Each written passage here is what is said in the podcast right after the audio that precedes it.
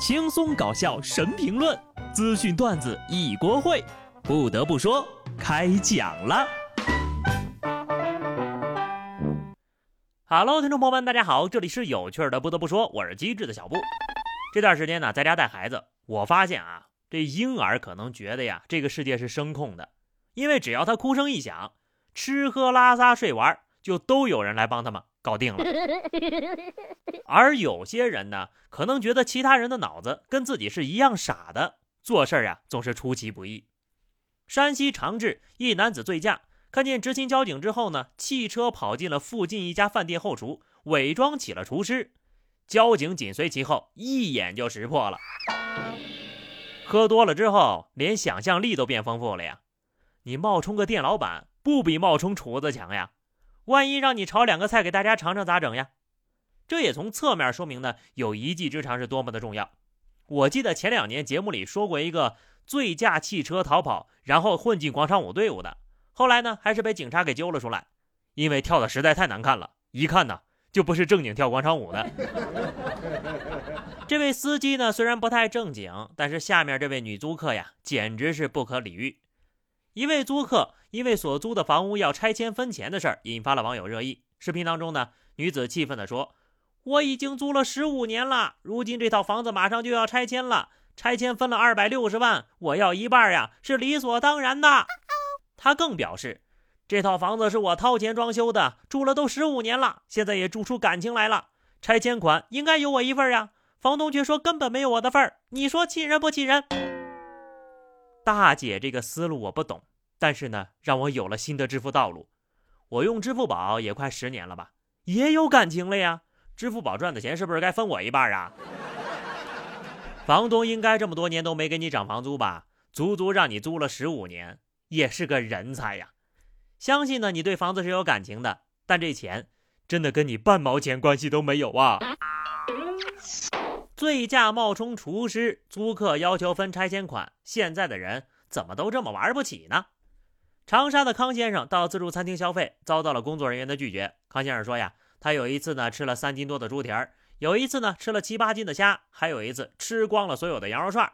他觉得自己并没有浪费呀，是店家玩不起，歧视能吃的人。而店老板说，这人吃的也太多了吧，每次来店里都要亏好几百，吃的时候还直播呢。店里以后呀，就不接待直播的顾客了。听听，这就是去给年轻的自助餐老板上一课呀。有一个前提啊，如果食物全部被顾客吃下肚且没有催吐，你怎么判定人家是真的能吃，还是在浪费食物呢？开自助餐厅还怕别人能吃，典型的玩不起啊！因为吃的多就不接待了，那吃的少你退钱不退钱？按照你这个说法，那得退人钱呐。不过这个顾客也是个狠人，吃出了自助餐的最高境界。硬是把商家呀吃的给他拉黑了，玩不起呢就不要玩，不能玩的呢也是不要玩。浙江台州一女生坐在电瓶车后面拍视频秀恩爱，说什么我宁愿坐在电瓶车上笑，也不愿意坐在宝马车里哭。结果就被网友发现，他们驾乘的电动车呀并没有佩戴安全头盔，违反电动车只能在十二周岁以下人员等违规行为。最后呢？交警依法对两人做出了相应的处罚，并且开展了批评教育。怕不是单身狗举报的吧？都啥年代了，怎么还在玩这种老梗呢？文艺复兴吗？坐在电瓶车上笑的人我见过，坐在宝马车里哭的呀，我倒真没见过多少。在电瓶车上哭的人也有，但是迎风流泪还不能擦，不然呢就是危险驾驶。在哪儿笑都是可以的，但是也要遵纪守法的笑。毕竟没有头盔的爱情就像是一盘散沙，风一吹，警察叔叔就来了。事实证明，还是得坐宝马呀，起码不用戴头盔。智者不入爱河，爱情很容易让人迷失方向，千万不要被爱情冲昏头脑哟。江苏南通一女子到金店变卖首饰，称自己的丈夫呀在国外乘私人飞机坠毁了。店员意识到这女的呀可能遭遇到了诈骗，就报了警。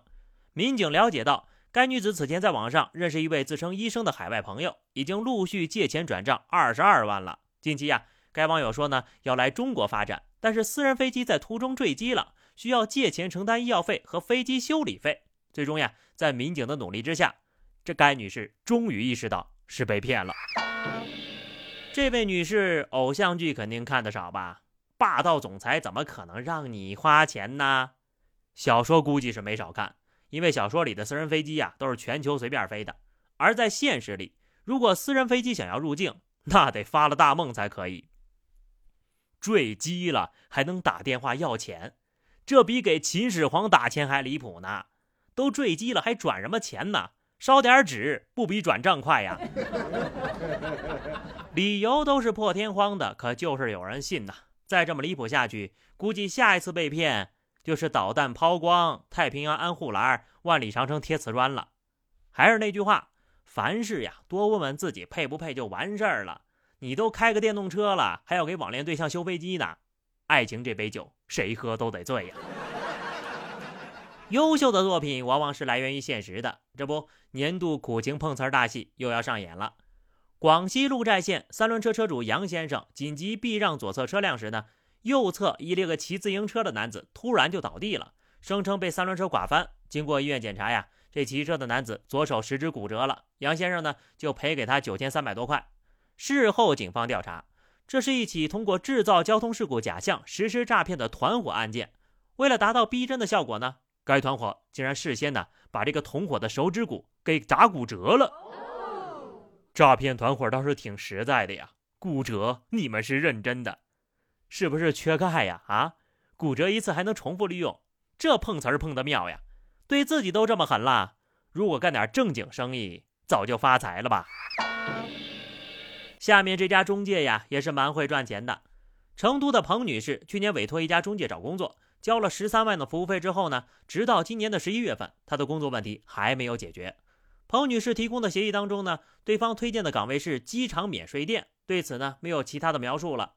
与其签订服务协议的人力公司已经人去楼空，中介公司表示责任已经履行了呀，只是因为疫情原因，机场的免税店没有开门，开了呀就会通知他的。这一波吧，其实是给中介找了个工作，中介一年的 KPI 靠他一个人。就超额完成了，为什么不加入他们呢？忽悠到一个人就回本了呀！脑子是个好东西，我希望呀，有的人多补补。这样吧，十三万块钱给我，我把我的工作转让给你，你干两年就回本了，你就说干不干吧？这样的人呢，我也是看不懂呀。上海一男子扮女装躲厕所偷拍被抓了个现行，起初呢，他狡辩自己是因为被朋友要求拍个女装。因为不好意思去男厕所，所以在女厕所换个衣服。随后呀，在他的手机里发现了大量的偷拍隐私照片，露馅了，一看就是个惯犯。这么喜欢看人上厕所，要不然下辈子你做条蛆吧。最让人不解的是，为什么他对自己的易容这么有信心？虽然你是为了耍流氓不择手段，但是男人再狠也不能连自己个儿都骗吧。买一本人体百科，好好研究研究吧，不要去女厕所了，好吗？好了，那么以上就是本期节目的全部内容。关注微信公众号 DJ 小布，或者加 QQ 群二零六五三二七九二零六五三二七九，来和小布聊聊人生吧。下期不得不说，我们不见不散，拜拜。